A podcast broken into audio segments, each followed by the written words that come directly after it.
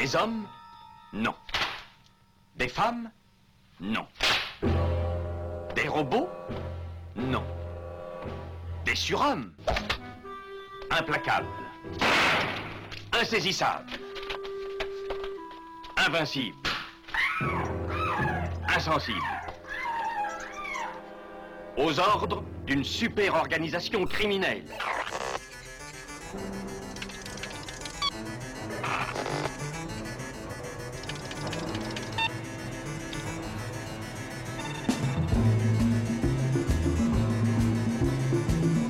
Rien n'est impossible pour... Culture prohibée. Bienvenue pour ce nouvel épisode de Culture Prohibée. Culture Prohibée, c'est l'émission hebdomadaire de la culture panette du Ciboulot, coproduite par Radio Graphite, graphite.net, et animée par l'équipe des films de la Gorgone, lesfilmsdelagorgone.fr. Culture Prohibée, c'est aussi un profil Facebook et un podcast disponible sur différentes plateformes. Tous les détails sont sur le blog de l'émission culture-prohibée.blogspot.com.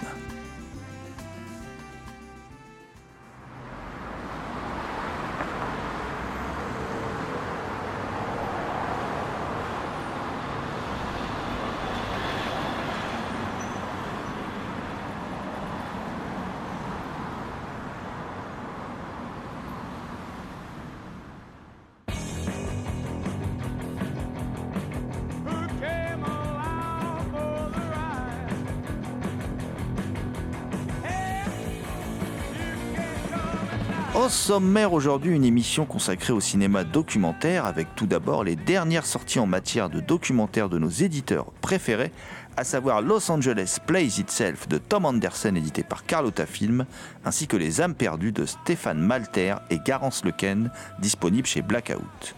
Ensuite, nous évoquerons l'ouvrage Dominique Marché, Le temps du regard, signé Quentin Mével et Stratis Voyoukas, paru chez Playlist Society. Enfin, nous parlerons longuement du métier de documentariste en compagnie d'Éric Baudoulet-Soso, réalisateur entre autres de Jean-Bar Samben l'Insoumis et d'Olivier Félibiolet, metteur en scène récemment de Le Gars, des Calouins, deux documentaristes donc qui seront au micro de Culture Prohibée.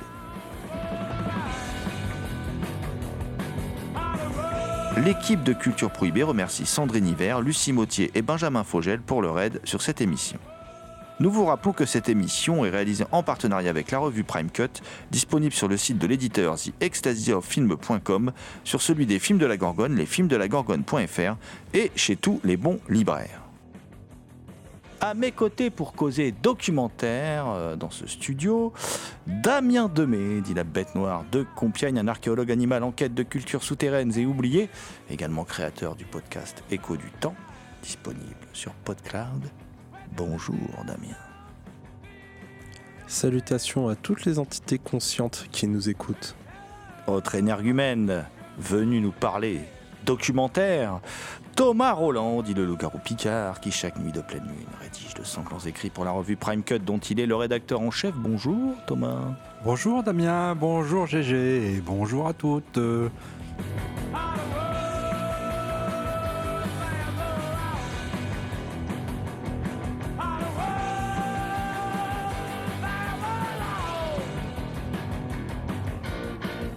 Los Angeles Play Itself, un film de 2003 de Tom Anderson, débarque en Blu-ray et DVD chez Carlotta Film. Et grâce, à cet éditeur, les spectateurs français vont enfin pouvoir découvrir le travail de ce cinéaste quand même assez expérimental euh, et surtout méconnu à savoir Tom Anderson. Tom Anderson, c'est un enseignant, il est critique de cinéma, il est américain. Et il est révélé par un film qui s'appelle Edward Muay Bridge, zoopraxographeur en 1975. Un film qui est pas arrivé moi jusque devant mes mirettes, hein, que j'aimerais beaucoup voir du coup.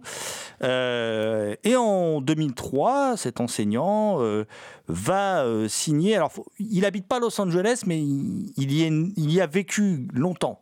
D'où sa connaissance du sujet assez, incroyable. Et en 2003, il signe donc ce passionnant essai qui s'appelle Los Angeles Plays Itself. Alors c'est un documentaire euh, totalement dingue puisqu'il compile plus de 200 extraits de films en lien avec Los Angeles. Euh, ça va d'Assurance sur la mort euh, de Billy Wilder à Aller confidentiel de Curtis Hanson en passant par le Blade Runner de Ridley Scott. Tout y passe, mais même des films très très très obscurs. Hein. Il faut vraiment avoir une connaissance empirique du cinéma pour pouvoir pondre un tel film. Et Tom Anderson, en fait, analyse chacune des séquences et il compose aussi bien, alors, euh, comment dire, une sorte hmm, d'analyse du mythe de la ville Los Angeles, dans, aussi bien dans sa représentation que dans la réalité. Et puis, et puis, il se livre en même temps à un exercice critique sur toute une partie de l'histoire du cinéma, hein, parce qu'en fin de compte, euh, bon, bah, on se rend compte que si on, peut parler de toute l'histoire du cinéma, rien qu'en parlant des, films tournés à Los Angeles, donc il y a le nouvel Hollywood, mais aussi le très vieil Hollywood, il y a des blockbusters, et c'est assez intéressant parce qu'on découvre un, réalisateur, donc Tom Anderson, qui est un qui est à la fois un inconditionnel de cette ville, et qui est aussi quelque part parfois assez désabusé. C'est un cinéphile un peu désabusé par instant, pas, tout, pas toujours, hein, attention, hein. pas cynique, hein, il n'y a pas de cynisme dans ce film, mais il y a un petit côté désabusé comme ça. Qui et, en fait, son dispositif, qui est, incroyable, qui est d'une inventivité folle, qui était complètement, enfin, complètement inédit à l'époque où il fait le film, c'est quand même un film qui dure très très très longtemps, hein, c'est presque trois heures. Hein, et pour moi, c'est clairement le film qui a dû influencer Franck Beauvais pour, le beaucoup plus court mais passionnant, ne, croyez surtout pas que je hurle. Ceux qui l'ont vu savent de quoi je parle. Euh, et pour moi, le, Los Angeles Plays Itself, c'est un ovni, hein, c'est un objet filmique non identifié. Euh, c'est du cinéma expérimental, il faut le dire, et ça a été une vraie révolution dans l'histoire du documentaire. Euh, voilà. Et, bon, on est très content de voir euh, Carlotta Film sortir ce film. Alors, c'est accompagné de, Tony Longo Trilogy, hein, un cours qui, compile les apparitions à l'écran de l'acteur, en particulier dans trois films, Le Prix du Pouvoir, Melody Drive et Le Jeu de la Vengeance. Et puis, et puis il y a, un, livret dans lequel Anderson refait l'histoire de, euh, de Los Angeles en compagnie de l'historien Mike Davis. Euh, maintenant, on espère juste que Carlotta, Thomas, va nous faire découvrir d'autres œuvres de ce, de documentariste, de ce cinéaste tout court d'ailleurs, euh, parce que quand même Los Angeles Play Itself, c'est une sacrée claque. Oui, parce que quand même, on se dit, je vais, je vais entamer un film de 3 heures. On se dit, euh, est-ce que je vais pouvoir le regarder d'un coup? Mais oui, on le regarde d'un coup parce que c'est passionnant de bout en bout. c'est très touffu. Il, aborde Los Angeles, enfin Los Angeles au cinéma sous divers aspects, comme simple décor, puis il se termine par Los Angeles en tant que personnage du film, etc. Et à travers euh, oui, il parle de cinéma, il parle de mise en scène. Euh, il y a toute une partie passionnante sur LA Confidential, sur la représentation que le film fait euh, de, du Los Angeles de, l'époque qu'il représente, etc. Mais à travers les films, euh, notamment, il y a aussi un long passage sur Chinatown de Roman Polanski. À travers les films aussi, il retrace l'histoire de Los Angeles. Il, exhume des, des, histoires un peu sales, quoi. Des histoires un peu sales dont parle euh, Jonathan de Polanski, où il dit que ça s'inspire de tels faits d'actualité de l'époque, etc. Et euh, c'est non, c'est un film passionnant de bout en bout, quoi, qui est euh, pour moi, le cinéma, c'est ça aussi. Ça, ça, peut être autant du divertissement, de raconter une histoire, que de raconter l'histoire. Tom Anderson, et euh, on euh, comme vous l'avez dit, explore les différents visages euh, de Los Angeles, sa représentation, sa topographie, sa symbolique, y compris son, son évolution, d'abord comme destination touristique, puis qui devient un monde de travail où on va chercher à devenir acteur. Il a beaucoup de narrations intéressantes, notamment sur pourquoi LA est souvent détruit par Hollywood, notamment un petit passage avec Armageddon qui détruit Paris, où il dit que c'est peut-être Hollywood qui s'en prend à la résilience de l'exception culturelle française, ou un moment où il parle d'un film, je crois, de Truffaut à LA, où il dit euh, la ville est filmée euh, telle que seul un Français euh, pourrait le filmer. c'est un film long, mais qui en a besoin pour explorer toute la ville et par son montage, le fait qu'il enchaîne différents films euh, côte à côte, vu que c'est ça, le film c'est juste une composition de, différents films, il rappelle un peu bah, ce que peut faire Blue Up euh, d'Arte avec euh, Thierry Jousse à qui on passe un petit coucou, ou, ce qu'on retrouve notamment aujourd'hui sur YouTube, sur le fait que quand on veut parler d'un film ou de plusieurs films, on passe à travers le montage. Le film évoque aussi la question sociale qui garde un peu vers la fin avant de parler de de la ville comme personnage, mais c'est quelque chose qui parcourt le film, notamment le tabassage des personnes, le tabassage de personnages, de personnes hispaniques à l'histoire de la ville. Et au final, ce qui est intéressant, c'est qu'on a un lieu qui a une histoire, mais on a aussi un cinéma qui raconte cette histoire et une histoire qui dit autre chose de la ville en elle-même. C'est un film super beau et profondément intéressant. On a en fait l'impression de lire un film qui parle de cinéma et en même temps qui parle de géographie. Pour moi, c'est un chef-d'œuvre. Hein. C'est Los Angeles Play Itself de Tom Anderson. C'est disponible chez Carlotta Film. C'est un summum du documentaire euh, qu'on vous encourage à voir parce qu'en plus, euh, vous allez voir comment on peut faire de la mise en scène à partir des images des autres. C'est pas donné à tout le monde. Donc euh, bravo, bravo Tom Anderson.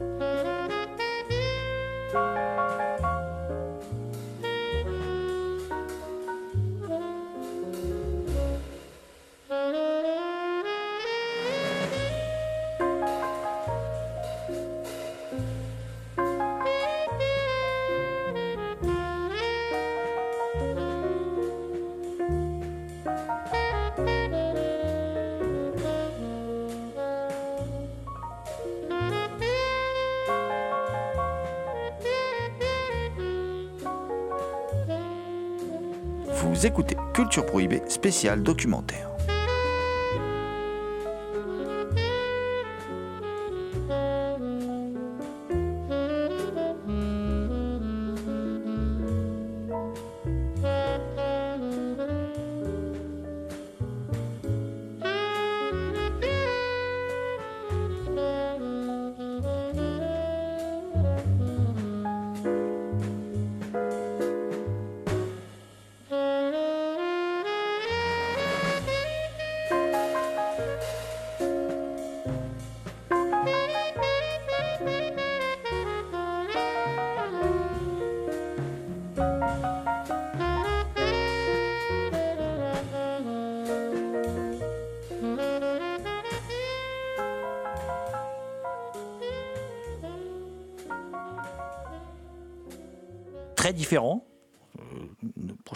Dont on va parler, Les âmes perdues.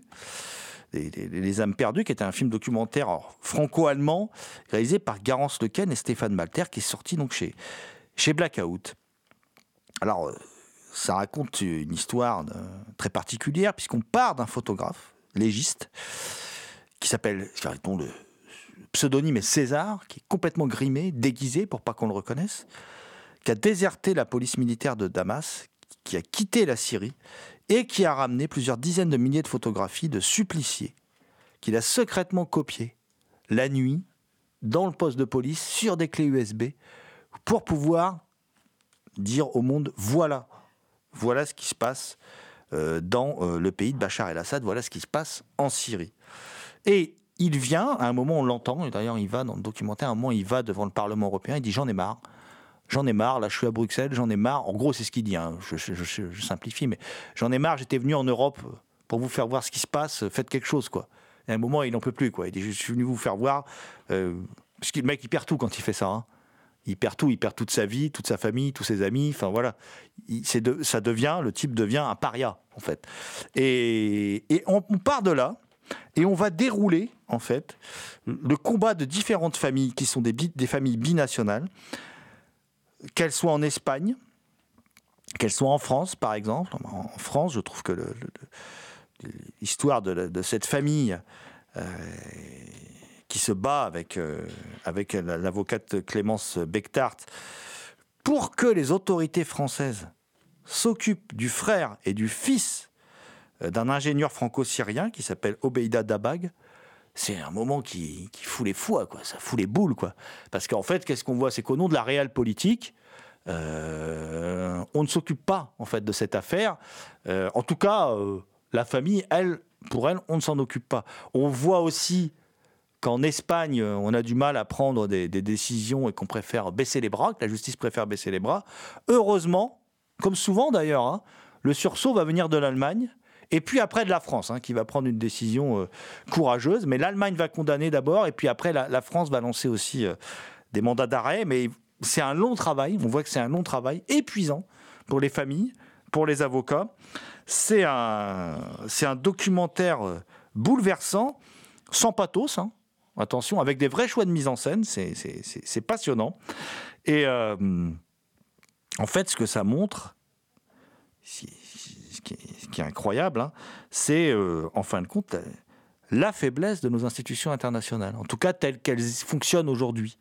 Ce qu'on voit par rapport à l'Ukraine, par exemple, aujourd'hui, mais là, ce qu'on voit par rapport à la Syrie.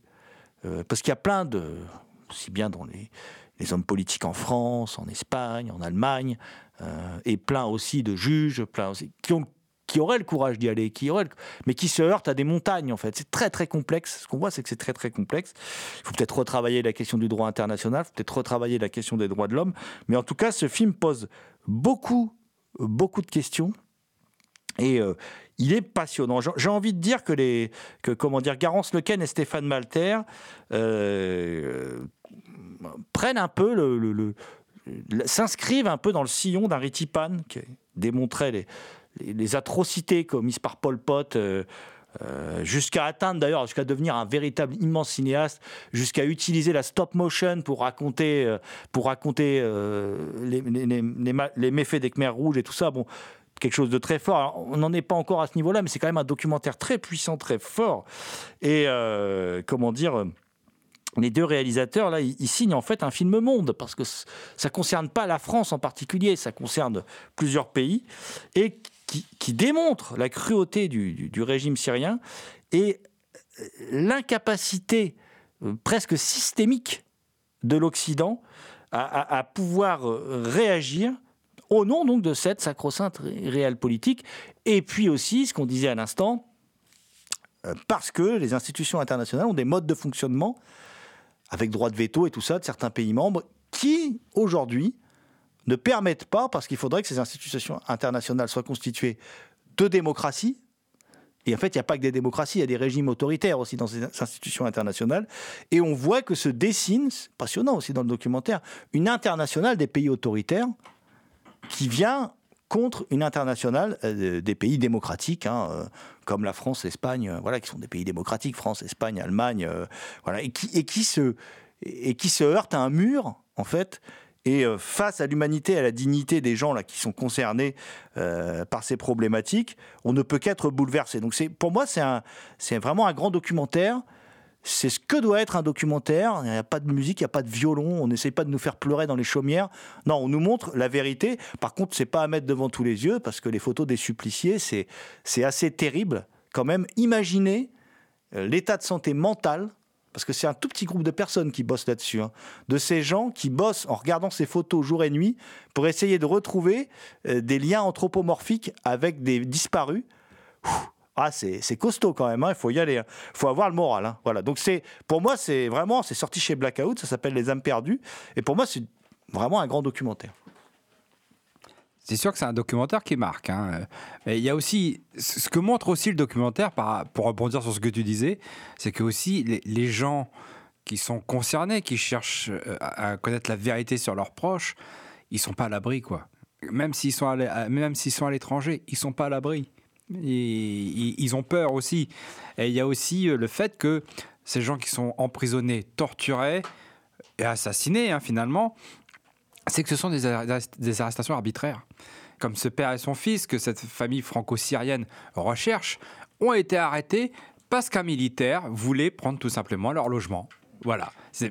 Mais c'est un, documentaire terrible. Le- le- et il y a des témoignages, des gens qui témoignent euh, en mimant les, choses, etc., qui re- revivent les choses. On les voit traumatisés, mais c'est terrible. Ce film est terrible.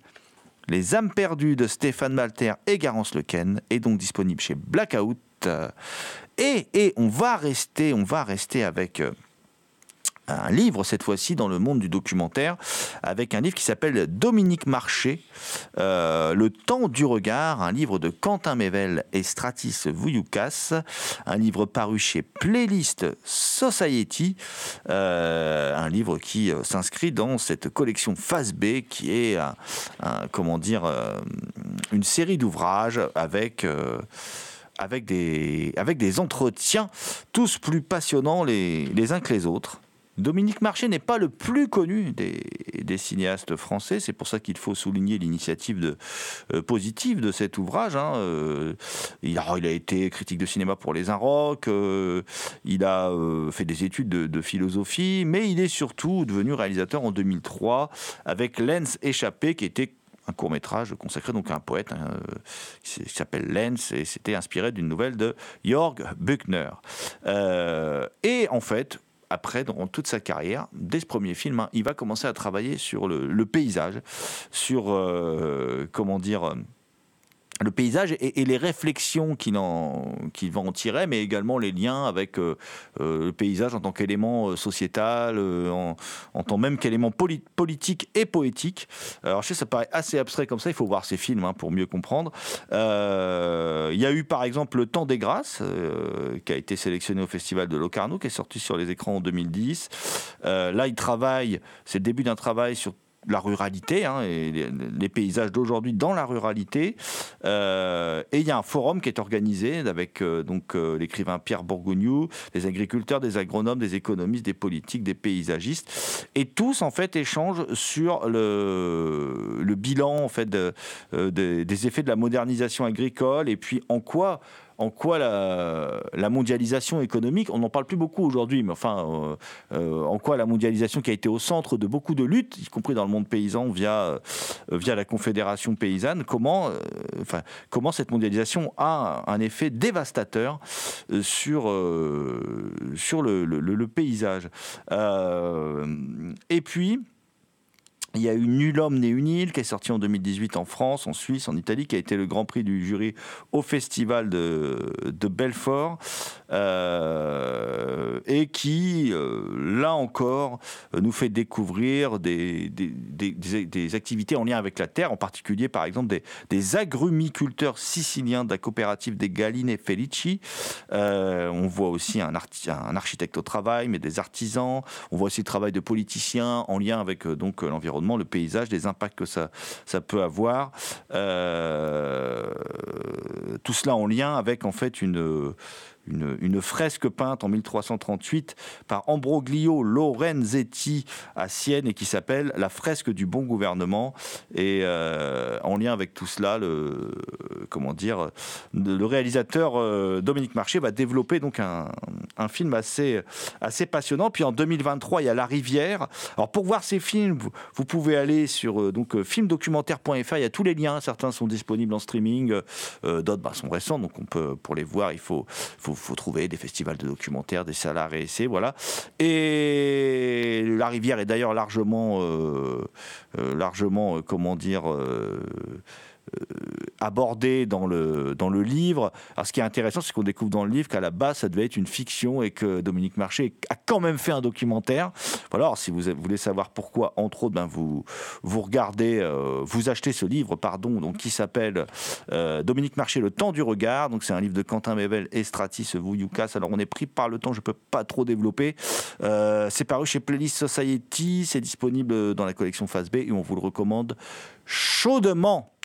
Et nous allons maintenant écouter euh, deux documentaristes, deux documentaristes euh, qui, comment dire, ont signé pour l'un, donc Eric Baudoulet-Soso, Jean Barsamben, l'insoumis, et pour l'autre, Olivier Félix-Biolay, euh, Le gars des Calouins. Le gars des Calouins, c'est son dernier film qui, tourne actuellement dans les festivals, qui tourne dans les salles de cinéma et aussi jeter un œil sur les programmations pas loin de chez vous. Vous pourrez découvrir ce documentaire et souvent Olivier Félix-Biolay d'ailleurs accompagne les projections, donc vous pourrez échanger avec lui. Et c'est justement à l'occasion d'une projection à la salle Saint-Gobain de Tourot, dans le cadre du, du ciné-club dont votre serviteur assure la, la programmation, hein, donc à l'espace culturel Saint-Gobain de la ville de Tourot, que nous avons fait venir donc, comment dire, Olivier Philippe Biolay, le metteur en scène du Calouins, et celui qui a été son directeur photo pour ce film, également réalisateur de documentaire, donc Eric Baudoulet-Soso. Donc tout de suite, une petite table ronde avec Olivier Philippe Biolay et Eric Baudoulet-Soso, qui sont au micro de Culture Prohibée. À l'origine, moi, c'est plutôt de faire de la fiction. Voilà, dans, les films. Et je me retrouve à faire du, du documentaire un peu par accident c'est je tourne mon premier film, un court métrage. Donc moi j'ai commencé il n'y a pas très longtemps, j'ai commencé en 2016 euh, les tournages. Et en 2016, au retour du tournage de mon premier film de fiction, L'air d'un oubli, euh, je raccompagne Marina Vladi chez elle. On a une discussion en voiture sur des recherches que je fais sur un, un de mes cousins qui a été déporté pendant la guerre euh, sous le statut des prisonniers politiques. Et quand je raconte cette histoire, Marina me dit écoute, c'est formidable Olivier, fais-en un film. Et j'ai commencé à faire des recherches sur les NN. Alors bien évidemment, il y a le film d'Alain René, euh, Nuit et brouillard, mais qui ne concerne pas les NN. Et c'est là où j'ai décidé de faire un premier film documentaire. Et aujourd'hui, euh, ça me paraît... Euh, enfin, je, ne me vois pas ne pas faire de film documentaire. J'adore ça. Donc aujourd'hui, ça serait de faire les deux. D'ailleurs, je fais même plus de films documentaires à l'heure actuelle que de films de fiction. Et la différence, quand on fait la différence principale entre faire une fiction et faire un, film documentaire, parce qu'il y a des choses qui peuvent paraître par exemple aberrants pour le public, quand on sait que pour monter des dossiers de financement, il faut écrire un scénario par exemple pour un documentaire, c'est quelque chose qui me fait toujours un peu rigoler, parce qu'on sait tous que le scénario il s'écrit au montage en fait. C'est ça, tout à fait. C'est même perturbant, parce que ça veut dire qu'on écrit des dialogues, le film est écrit alors qu'on n'a même pas commencé à tourner de, du tout d'interviews, de, séquences. Euh, une des différences sur, euh, sur, sur les deux, c'est peut-être dans le, travail d'écriture et dans le travail de recherche. Mais peut-être qu'on va en parler après. Hmm. Ben moi, je vais me tourner vers euh, Eric Baudoulet-Soso, euh, qui a réalisé, alors entre autres, Jean Barsamben, l'Insoumis, qui est un, un, documentaire euh, donc, sur un réalisateur, mais il va nous en dire plus. qu'on avait en plus nous eu le plaisir de voir puisqu'on l'avait diffusé dans le cadre d'une projection publique à Tourotte, documentaire qui a fait le tour des, des, festivals, qui, a, qui a été comment dire un des premiers, si ce n'est le premier, je crois, peut-être en France, à être consacré à Ousmane Samben, peut-être. Je veux pas dire de bêtises, donc euh, tu vas me répondre. Et euh, déjà, ben, pourquoi, comment tu t'es retrouvé documentariste et pourquoi, euh, pourquoi ce, ce sujet? Alors bah, documentariste, euh, ouais, c'était pas au départ, c'était pas une euh, vocation. Hein. C'est-à-dire qu'au départ, moi, je, d'un point de vue professionnel, je viens du milieu du reportage. C'est-à-dire que j'ai travaillé longtemps comme JRI, une dizaine d'années pour RFO, donc Radio France Outre-mer à l'époque, et bah, ça m'a permis bah, de découvrir des tas de choses concernant les DOM et les TOM, que ce soit à Paris ou ensuite sur place en déplacement. Et puis, euh, il y a eu aussi un moment où, euh, après mes, ma dizaine d'années comme pigiste à RFO, j'ai commencé à travailler comme réalisateur et sur des films de commande, entre autres, pour la Cité de la Musique. Donc, des films de commande pour la Cité de la Musique, on était à mi-chemin entre le reportage et le doc, déjà. Et puis, euh, la motivation de départ, donc euh, je viens du reportage, mais la motivation de départ, je pense que c'est aussi, ça remonte à bah, quand j'étais gamin, quand notre mère, mon frère et moi nous emmenaient voir les conférences connaissances du monde, qui existent toujours. C'est-à-dire que là, il y avait un, conférencier, hein, plus rarement une conférencière, c'est souvent un conférencier à l'époque, euh, qui projetait en fait euh, c'est un montage de ces, films ce qu'il avait tourné souvent en 16 mm à l'autre bout du monde et il commentait en direct au milieu, il y avait l'entracte et il dédicaçait son bouquin. Quoi. Donc, euh, effectivement, bon, euh, moi j'ai toujours vu l'image comme un moyen euh, de me déplacer, d'aller rencontrer l'autre et de voyager. Quoi. Donc, ça a peut-être débouché comme ça sur le, sur le documentaire. Alors, Semben Ousmane, euh, bah, ça remonte en fait à l'année de sa mort, puisqu'il est né en, il est pardon mort en 2007. Euh, il y a eu un hommage assez conséquent. Je pense même très honnêtement que c'est le meilleur hommage qui ait pu être fait à travers le monde à Semben Ousmane, parce qu'il y a eu un plateau vraiment énorme. Et puis, ça a été pour moi l'occasion de travailler à domicile, hein, vu que je bossais déjà sur le Festival du film d'Amiens avec euh, des jeunes que j'encadrais, euh, Option parce Cinéma, c'est le festival du film d'Amiens qui avait Qui a- rendu qui a un rendu hommage cet hommage, en faisant venir euh, énormément de témoins, de gens qui avaient connu Semben, qui avaient travaillé avec Semben, enfin, etc. Et euh, y compris des Afro-Américains. Et ce qui fait que, bah, à domicile, j'ai eu l'occasion de commencer à enregistrer euh, des témoignages autour de Semben, mais sans avoir à ce moment-là l'idée, euh, de, l'idée aboutie d'en faire un documentaire. Je travaillais plus dans une logique mémorielle, en fait. Et puis, euh, petit à petit, voilà, ça s'est étoffé, ça a pris beaucoup de temps.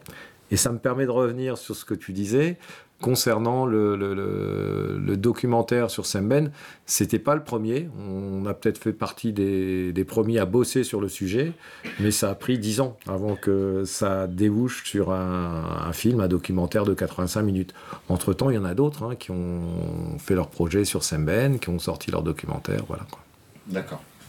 Alors, tous les deux, là, si vous êtes réunis, c'est aussi parce que euh, un film vous réunit, parce que vous, là, vous avez travaillé ensemble, euh, euh, comment dire, sur Le gars des Calouins, puisque Olivier euh, Philippe donc tu es le réalisateur du, du, du gars des Calouins, et euh, tu as travaillé sur ce film avec, euh, avec Eric euh, Baudoulet-Soso, donc qui est sur ce film ton, ton chef-op. euh, Ouais, tout à fait. Il y a deux chefs-op euh, sur le film. Alors, le, on va dire le premier chef-op qui est arrivé, c'est Sylvain Rodriguez, avec qui je travaille sur d'autres films. Et Sylvain n'étant pas disponible à une période parce qu'il tournait une série pour, pour France Télévisions, Eric est venu en remplacement. Mais avec Eric, on avait déjà tourné hein, d'autres images sur d'autres projets, notamment sur des films institutionnels. D'accord.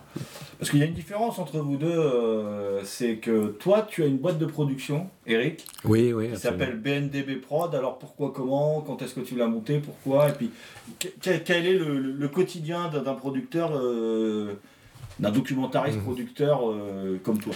Bah, moi, j'ai monté ma, ma petite structure de production, BNDB Productions, en 2003, justement, euh, suite à une commande de la Cité de la Musique. Bon, c'est-à-dire que j'avais un, un film à faire pour la Cité de la Musique, et euh, le temps commençait à se resserrer avant qu'on commence le tournage. Et puis euh, m'est venue l'idée de monter ma petite boîte, puisque j'avais été pigiste pendant longtemps. Il fallait aussi que je puisse euh, assurer la suite, ma survie, parce que pour moi, il était hors de question d'être salarié quelque part. Bon. Et donc j'ai décidé de monter un peu au culot, cette, cette boîte, en expliquant à la Société de la musique qu'ils allaient travailler avec une boîte de prod qui n'existait pas encore. Bon, c'est passé. Et puis voilà, c'est parti de là. Donc ça m'a permis aussi, cette boîte enfin, me permet aussi de pouvoir répondre à des travaux de commande, d'initier aussi moi-même des projets euh, qui voient le jour ou pas, parce que c'est toujours très compliqué. hein. Façon, on en parlera peut-être après. Et ce qui fait que c'est une espèce de garantie d'une certaine indépendance et aussi d'une logique de survie à mon niveau, puisque bon, euh, il y a différentes façons hein, de faire des films ou d'en vivre. Mais il y a un truc important aussi, euh, c'est de, par exemple, préserver son statut d'intermittent, si on en a un, bon, euh, qui est quand même une spécificité française, qui permet autant en fiction qu'en documentaire aussi de tenir un peu plus le coup, puisqu'il y a un soutien de l'État, on va dire indirectement. Alors, euh, Olivier euh, Philippe Biolay, toi, donc c'est différent parce que toi, tu, tu, comment tu fais pour monter un film Toi qui n'as pas euh, de boîte de prod, alors pour le gars des Calouins, je crois que tu es passé par quelque chose d'associatif, mais comment tu as fait Comment tu es arrivé? Parce qu'Eric nous a raconté un peu son parcours, mais après tout, comment toi tu es devenu réalisateur? Puis comment tu montes tes films, quoi, Ouais. parce que c'est tout un. Alors, les trois premiers documentaires que j'ai tournés, donc le premier fait 52 minutes, euh, c'est avec France Télévisions. Le deuxième, bah, c'est un court métrage euh, voilà, qui a été produit aussi par une petite boîte de prod. Le troisième qui fait 85 minutes, pareil, il y a une boîte de prod derrière. Et le dernier, Le gars des Calouins, euh, on est arrivé sur un format 46 minutes, euh, je l'ai produit. Voilà, effectivement avec une association, mon association, les trois chaînes. Sur le, le premier, bah, c'était assez simple en termes de production, enfin assez simple. C'est, c'est, euh, je suis allé au culot, en fait, c'était mon premier film documentaire. C'est-à-dire, je suis arrivé avec le projet, directement, j'étais voir le directeur des programmes de France Télévisions. Euh, je lui ai proposé le projet, il m'a dit c'est génial, on était en, en 2016, on allait euh, prévoir les commémorations de la Première Guerre mondiale. Il m'a dit écoutez, c'est pas dans ce qu'on va chercher, c'est génial, mais c'est pas ce qu'on va chercher. Et là, je lui ai dit écoutez, je vais faire une maquette. De toute façon, ce film, je vais le tourner. Je vais faire une maquette et je viens vous la montrer. Vous êtes OK? Il m'a dit bah oui. C'était difficile de dire non. Là, j'étais chercher de l'argent auprès d'une entreprise qui nous a permis de financer cette maquette. On est revenu, donc j'avais une productrice avec moi, euh, Virginie Verrier, qui vient avec Vigo Film. Et là, on va après France Télévisions, directeur des programmes, et on lui montre. Et là, il se tourne vers nous, il nous dit Ok, c'est bon, on vous suit. Voilà, donc là c'est parti. Donc il y a eu deux sociétés de production qui sont venues. En plus de Vigo Film, il y avait les Docs du Nord. Et là c'est parti sur une production, on va dire, classique. Après, le, le deuxième, en fait, c'est des, des rushs que j'avais pas monté dans le premier. Voilà, c'est-à-dire que ça, me tordait l'estomac d'avoir des, témoignages, et notamment le témoignage de Gilbert Harny qu'on n'avait pas monté. Et je me disais, c'est quand même, il nous raconte une histoire de, la résistance, euh, il faut qu'on le monte. Donc on a monté un film. Là, on s'est débrouillé, hein, à nouveau, pour monter ce film.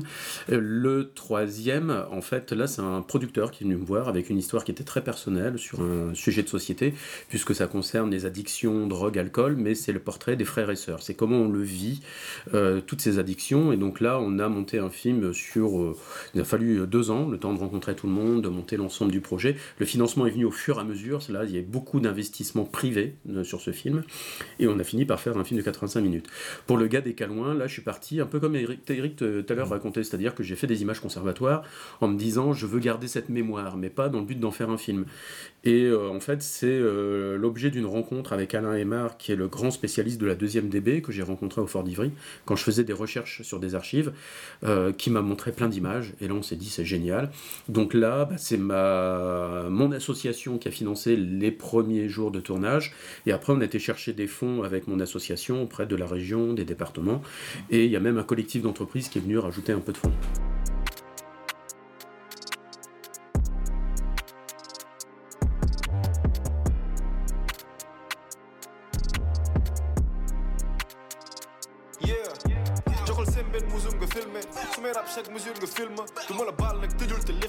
Ku ñu may 4 mesures pour kill la 4 mesures pour kill la yeah 4 mesures pour kill la gagné ay bague gagné ay titre sama entraîneur fil la joxal seen benn musul nga filmé su may rap chaque mesure nga film du ma la baal nag tëjul te lixlaas comme ku ñu may 4 mesures pour kill la 4 mesures pour kill la 4 4 4 mesures pour kill la gagné ay bague gagné ay titre sama entraîneur fil la ay góor yàlla ñoo ma Geen midden van serie, sarap hoor dat je force Doe een free nuke, sok no in de voorbe Free nuke, sok ik in de voorbe Binda ik punch, ak bolde Yo, nigga crispy, compatabo, sol S Maak een safal, comme ni kaa ci soble so amee rap may Loch Ness. May ma di ba lu mu ba Sankara.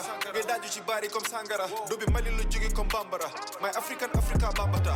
May Tupac may Biggie may Pop. Yor xaalisu di di gis ay siisu bitches yow lu tax ngay siisu my boy. Yow yaay Dominic may siisu my boy. May am 15 ans mag laa woon pour bañ a illicite Mike laa wut juróo ci koñ bi ñu jaay ay coke. Si wër cracks bi de man ngay woo ah tout plat la màggee njëkk la xam rap njëkk la tegu ci kaw beat. Ah teel a gis caga teel a xam pimp teel a xam jaaykatu shit. May na wa yaay ci kaw ring Vous écoutez Éric Baudoulet Soso, réalisateur de Jambar, Samben l'Insoumis et Olivier Félibiolé, metteur en scène de Le Gars des Calouins au micro de Culture Prohibée.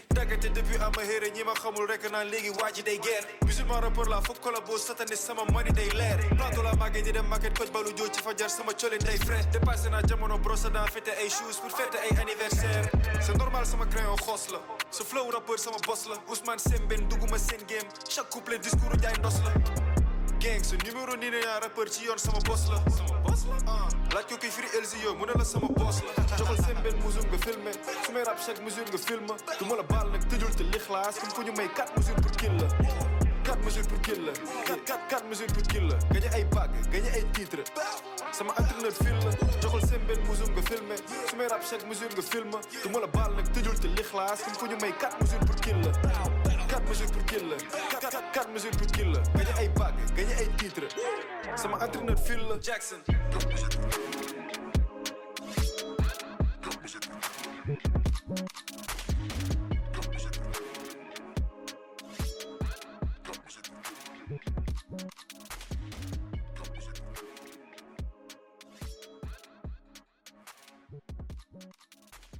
Pour en venir à tes documentaires, alors il y a beaucoup de. Moi j'ai pu en voir euh, quelques-uns euh, euh, parce que tu m'as permis de Mhm. les voir. Euh, et c'est des documentaires qui font pas mal appel euh, au- à des images d'archives, tout ça. Mhm. Alors ça, ça coûte quand même très cher. Ouais. Euh, comment on fait? Je suppose qu'il y a de la débrouille aussi là pour. euh, Ouais, il y a de la débrouille. Alors sur le, le- premier, comme derrière on avait euh, une bonne production, on avait France Télévisions, voilà, on avait la région, on avait des moyens, donc bah là on achète les images d'archives, on les avait achetées à l'INA, au ministère des Armées, euh, dans les prix ordinaires que vendent le ministère des Armées et l'INA. Et le dernier, pour citer le dernier, par exemple le, cas, le gars des Calouins, euh, quand je me, dis, bah tiens, ça serait génial de faire un film documentaire euh, sur cette histoire, sur ce personnage, euh, sur Désiré Le Fauconnier qui s'engage à 17 ans au sein de la deuxième DB, je trouve beaucoup d'images. Et quand je suis au Fort d'Ivry et que je leur dis, bah voilà, j'aimerais bien faire un documentaire, ils m'envoient un devis. Et le devis, c'est 3700 euros hors taxe par minute, les images d'archives. Donc là, moi, je pars sans budget, donc je dis, bah, c'est pas possible. Et là, comme je tombe face à des gens qui sont des passionnés euh, et qui adorent mon projet, me disent, écoute, si tu fais un projet pédagogique, par contre, on te fait juste payer des frais euh, de gestion et au total, à la place d'avoir payé un peu plus entre 60 et 70 000 euros d'images d'archives parce que j'ai utilisé 21 minutes chez eux, j'ai payé 280 euros. Ah oui. Voilà. Donc, mais par contre, j'ai pas le droit de diffusion télé. Sinon, il faudrait que je rachète les droits. Voilà. Et les images d'archives américaines que j'utilise, par contre, là, sont libres de droit. D'accord. D'accord. Et il y a aussi dans ce documentaire un travail de post-prod, puisqu'il y a des.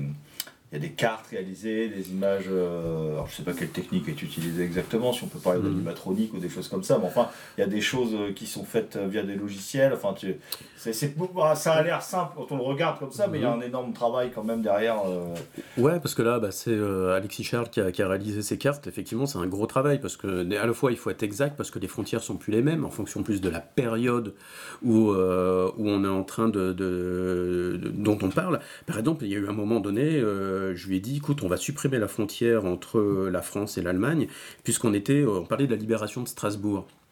La frontière se, se déplace.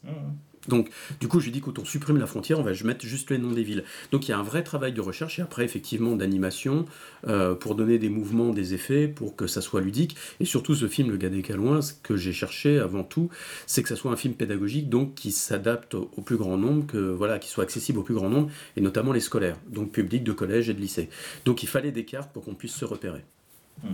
Et euh, d'ailleurs, tous les deux, là, vous faites pas mal d'interventions avec des publics euh, scolaires, des choses pé- pédagogiques, des choses comme ça, euh, pour accompagner vos, vos travaux. Oui, c'est-à-dire qu'il y a, enfin, en, en ce qui me concerne, il y, a, il y a aussi une partie du travail qui se fait euh, sur des projets d'éducation à l'image, donc atelier euh, cinéma avec des jeunes. Enfin, c'est aussi ce que je faisais il y a longtemps dans le cadre du festival du film avec le lycée Robert de Amiens, etc. Donc, euh, je pense que tout ce qu'on fait, puisqu'on était aussi, euh, on va peut-être aborder la logique de survie dans ce milieu, tout ce qu'on fait en fait nous nourrit aussi. C'est-à-dire que euh, même dans des ateliers cinéma euh, avec des jeunes, on a toujours des choses à apprendre. Il y a, peut-être des trucs qu'on met au point, qu'on réutilise sur le film suivant, celui d'après. Par exemple, il n'y a pas longtemps, moi, j'ai- parce que souvent il y a un certain pas mépris, mais de la part de- des professionnels de la profession, comme disait Godard, euh, pour les films de commande, ou dits de commande. Bon, euh, par exemple, il n'y a pas longtemps, moi j'ai bossé sur un projet pour le Centre de la Santé de la baie de Somme, et ça concernait Oc- Octobre Rose. Bon, bah, il y a des choses que j'ai tentées avec un fond rose, des interviews qui sont plutôt des entretiens très simples. J'ai réutilisé ça il n'y a pas longtemps sur un atelier, un atelier du cinéma avec des jeunes, et je pense que c'est aussi, euh, parce que là je maîtrise un peu mieux cette technique-là, bon, qui est simple, hein, mais bon, c'est toujours bien de rôder les choses, et ce sont des choses que j'utiliserai à nouveau sur d'autres projets documentaires, quoi, ça c'est évident. Donc euh, voilà, il y, a- y y aussi ces allers-retours-là. C'est ça, moi j'adore, euh, en fait, euh, je m'y attendais pas, mais j'adore accompagner mes films, et notamment auprès des scolaires. Et euh, ces traces qui restent euh, est toujours diffusée, voilà, toujours projetée, et je continue d'accompagner ce film, et, et ça c'est absolument génial, euh, parce que notamment c'est l'histoire d'un jeune qui a 15 ans, donc bah, les jeunes se retrouvent dans cette histoire de, de, de, de ce gamin qui est, qui est arrêté, déporté, dont on va pas retrouver des traces. Et puis Eric aussi m'emmène euh, depuis quelques années maintenant, euh, et c'est toujours aussi passionnant dans les maisons d'arrêt, voilà, pour projeter les films. Et ce matin, on y était avec Eric pour projeter le gars des Calouins à la maison d'arrêt d'Amiens. Et là, il y a un échange avec les détenus qui, euh, voilà, qui, qui est toujours très prenant euh, parce que euh, la vision qui- qui- qu'ils ont de ces histoires et comment ça les sort à un moment donné de, de, de cet enfermement est passionnant. Alors, ouais, dans ce que vient de dire Olivier, là, je voudrais juste rajouter que, effectivement, bon, la logique, quand on fait un film, si on veut trouver un financement, surtout en documentaire, c'est de partir dans une logique de 52 minutes, c'est préacheté par une télé régionale, etc. Enfin bon, voilà. Mais euh, on peut aussi s'en passer, un peu par la force des choses euh, dans notre cas. Ce qui fait qu'il n'y a pas de financement, mais peut-être qu'on a plus de liberté pour la diffusion. Ça ne résout pas nos problèmes matériels au quotidien, c'est clair. Mais en même temps, ça amène à porter aussi nous-mêmes le film auprès du ou des publics. Et c'est exactement pareil quand on a un film qui est sélectionné en festival. Il faut avoir envie d'aller rencontrer les gens. Euh, a priori, cette motivation, elle est peut-être un peu émoussée quand vous mm, produisez, enfin vous réalisez un 52 minutes euh, produit dans les règles de l'art avec un diffuseur, donc une télé, etc., etc., euh, des financements. Bon, bah là, une fois que le boulot est fini, le film est diffusé, j'irai basta, quoi. Mais quand il faut l'accompagner, ben, je pense qu'on va beaucoup plus loin. Et puis, euh, bah, ça correspond chacun à des motivations différentes quant à l'image, mais je reviens à cette idée des connaissances du monde au début, c'est-à-dire porter son film, le défendre devant un public et surtout rencontrer le public. Euh, c'est aussi un plaisir euh, et un retour immense. c'est un, travail quand même, considérable. Tout à l'heure, tu parlais des recherches, comment on fait. mon premier film, c'est deux ans et demi de recherche d'archives. Voilà, avant de, de, tourner le film. Là, actuellement, je suis en train de travailler sur deux autres sujets de documentaire. J'en suis à la sixième année de recherche. Voilà. Donc c'est un gros travail en amont euh, et c'est un travail qui n'est pas financé. Mmh. Voilà, donc, et avec, euh, sans euh, la certitude que le film en plus va déboucher, va se réaliser. Mmh. D'où ce que disait Eric, une certaine indépendance et euh, se dire, là, comme là j'ai fait le gars des Calouins, je sais que j'aurais pas trouvé de, mmh. de, diffuseur et donc j'aurais pas trouvé de producteur. Euh, c'est une liberté de, l'avoir fait. Alors on galère un peu à arriver à boucler des financements. Heureusement on a des équipes, des gens qui sont sympas. Euh, par exemple Eric n'a pas été payé sur ce film-là. Voilà, comme les autres techniciens. Donc on arrive à, parce qu'à un moment donné, bah, il y a cette passion qui nous emporte et on arrive à faire ces projets.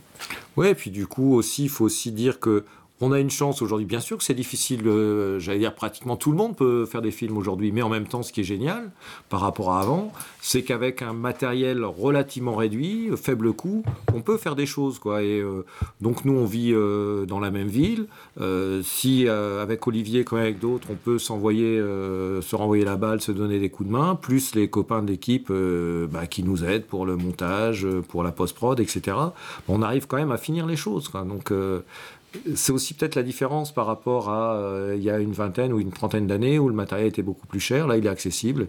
Et puis, bah, on y va, on fait les choses. Je crois que l'important, c'est de faire les choses. Et, on est dans un métier bienveillant. Euh, aujourd'hui, je le vois comme ça. Parce que, par exemple, là, pour le gars des Calouins, j'ai bénéficié des mêmes conditions de post-prod qu'un film ordinaire. C'est-à-dire qu'on m'a ouvert des studios euh, gratos. Voilà, que ça soit pour le montage, que ça soit pour le mixage, pour l'étalonnage. Et euh, voilà, c'est formidable parce que quand on est, euh, on est, on travaille avec des gens passionnés.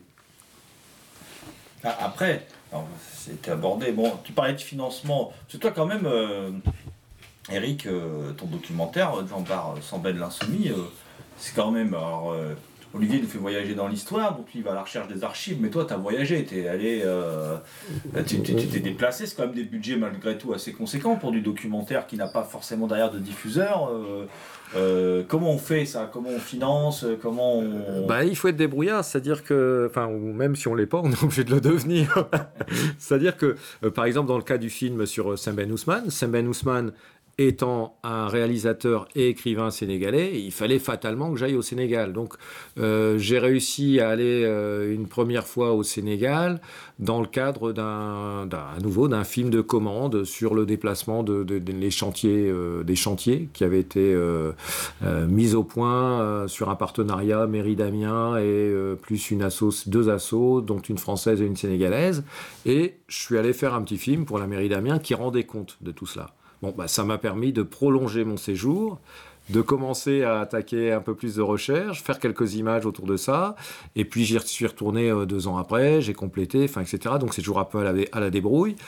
Il y a des images qui ont été tournées au Burkina Faso. J'ai profité d'un FESPACO où euh, bah, j'étais détaché là-bas aussi pour faire quelques images filmées, j'en ai fait pour moi, enfin, etc., etc. Donc, euh, à chaque fois, il faut, le cas de figure est différent, il faut être créatif. Enfin, chaque film, dans son, sa fabrication, est différent. Chaque film est un prototype, quoi.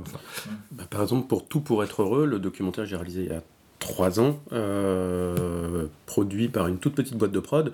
En fait, là, c'est rare, mais ça arrive encore. C'est le producteur qui a mis ses fonds propres Après, il a été chercher de l'argent parce qu'on a tourné en France, dans plein d'endroits différents. On a tourné à Reims, à Paris, à Bordeaux, mais on a tourné aussi en Espagne, en Catalogne, et on a tourné aux États-Unis.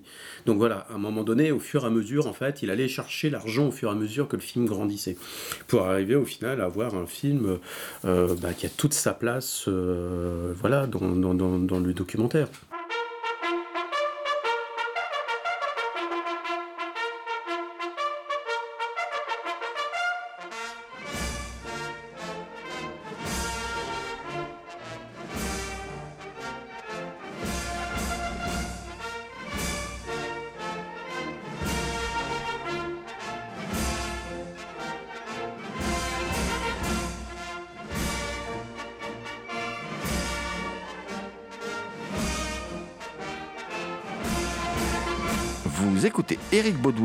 Réalisateur de Jambar Samben l'Insoumis et Olivier Félibiolet, metteur en scène de Le Gars des Calouins au micro de Culture Prohibée.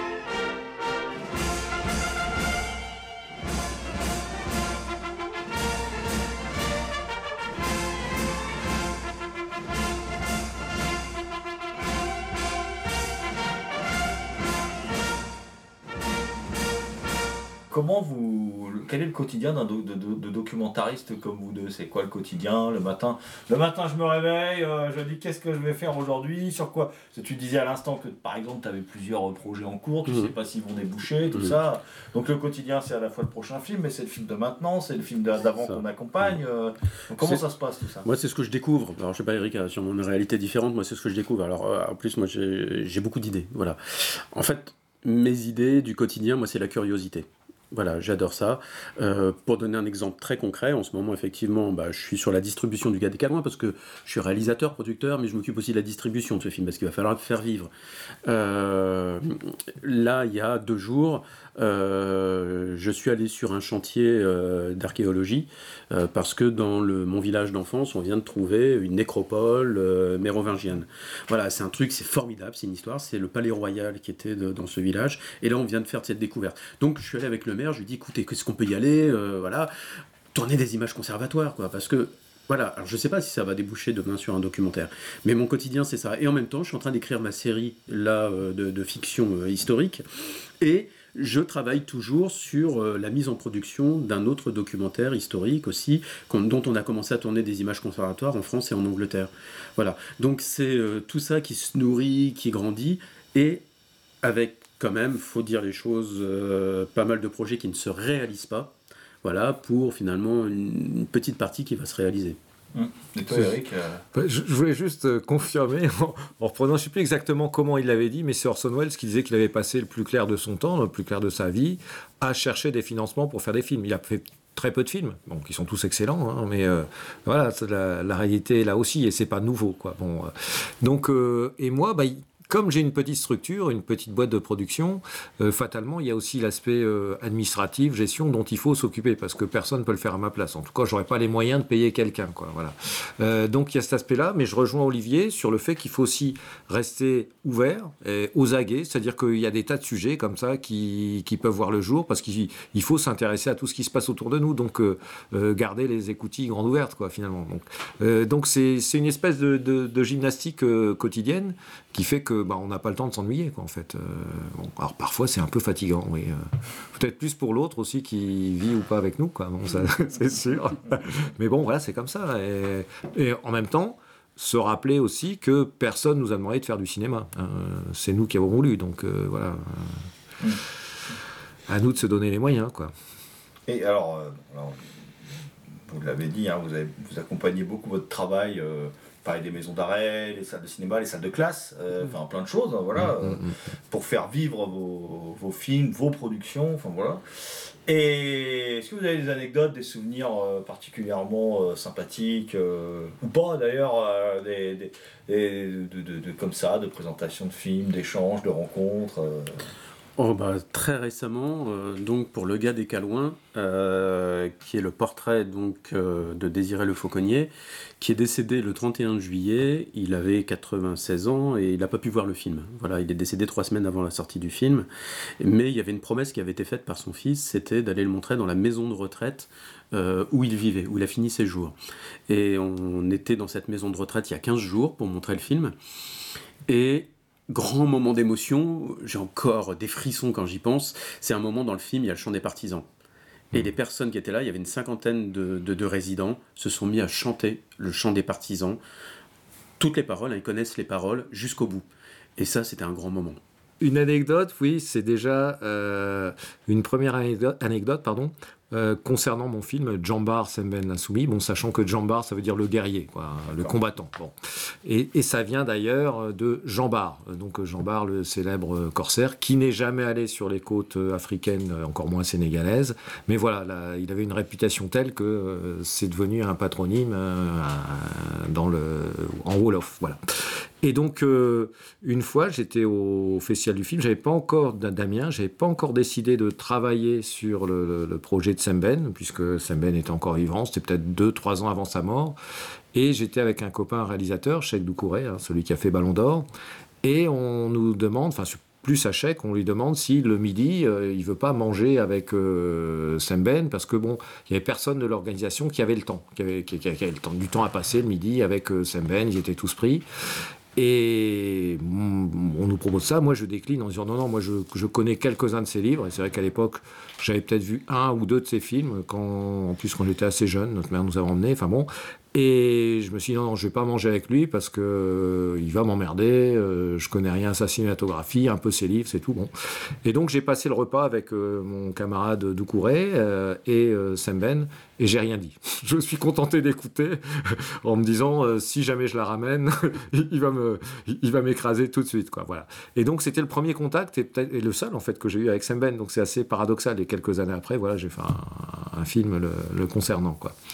Et donc le L'autre anecdote, hein, donc euh, à couper ou pas parce que ça peut faire un peu truc de frimeur, mais c'est que j'ai eu l'occasion de présenter mon film euh, donc sur Semben euh, au festival du film panafricain de Los Angeles et donc organisé entre autres par Danny Glover et j'ai eu l'occasion plusieurs fois grâce au festival du film d'Amiens d'interviewer Danny Glover donc on se connaissait de vue quoi enfin mon visage lui disait quelque chose et il savait que j'étais dans le temps sur un projet sur Semben donc là le film est sélectionné. Euh, J'arrive un peu à la bourre ce jour-là, c'est le premier jour, pour un déjeuner avec les réalisateurs qui présentaient leur film. Donc on devait être à peu près 200. Euh, et euh, Glover, en fait, commence à demander à chacun de prendre la parole pour présenter son projet. Et son film, pardon. Et vient mon tour, je, m'exécute comme tout le monde. Et là, Glover reprend la parole en disant ce film est important, ce cinéaste est important, il faut abs- absolument le voir. Et moi, j'étais très gêné parce que comme il y avait une compétition, je me suis dit là, je vais mettre tout le monde à dos. Et puis, puis voilà, mais j'étais quand même, voilà, tout ça pour dire, j'étais quand même content et fier de me retrouver à Los Angeles sur Sunset Boulevard à présenter un film euh, bah, qui s'est fait dans des conditions matérielles assez fauchées, quoi, en fait. voilà. Donc euh, tout est possible. Un soir, ma mère me réveille, elle me dit On entend des bruits de canon. C'était les troupes à Rommel qui arrivées sur Port-Bail. Enfin, ça remuait à Port-Bail, hein. Français, enfin voici l'heure tant attendue. Leclerc débarque le 1er août, mais quand il débarque, il est accueilli par personne. Les autorités américaines ne sont pas là. Et ça, évidemment, ça fait mauvais effet. Donc on refait le débarquement. Il dit comme ça Mais viens avec nous. C'est quand même pas si évident de se dire, je, allez, je vois la division, deuxième division blindée qui a, qui a débarqué ici, je vais m'engager. Il y avait une dame qui, qui vendait des fromages. Elle m'a donné deux camemberts. Et je suis parti avec mes deux camemberts faire la guerre. J'ai triché, parce que j'avais pas 18 ans, j'avais 17 ans.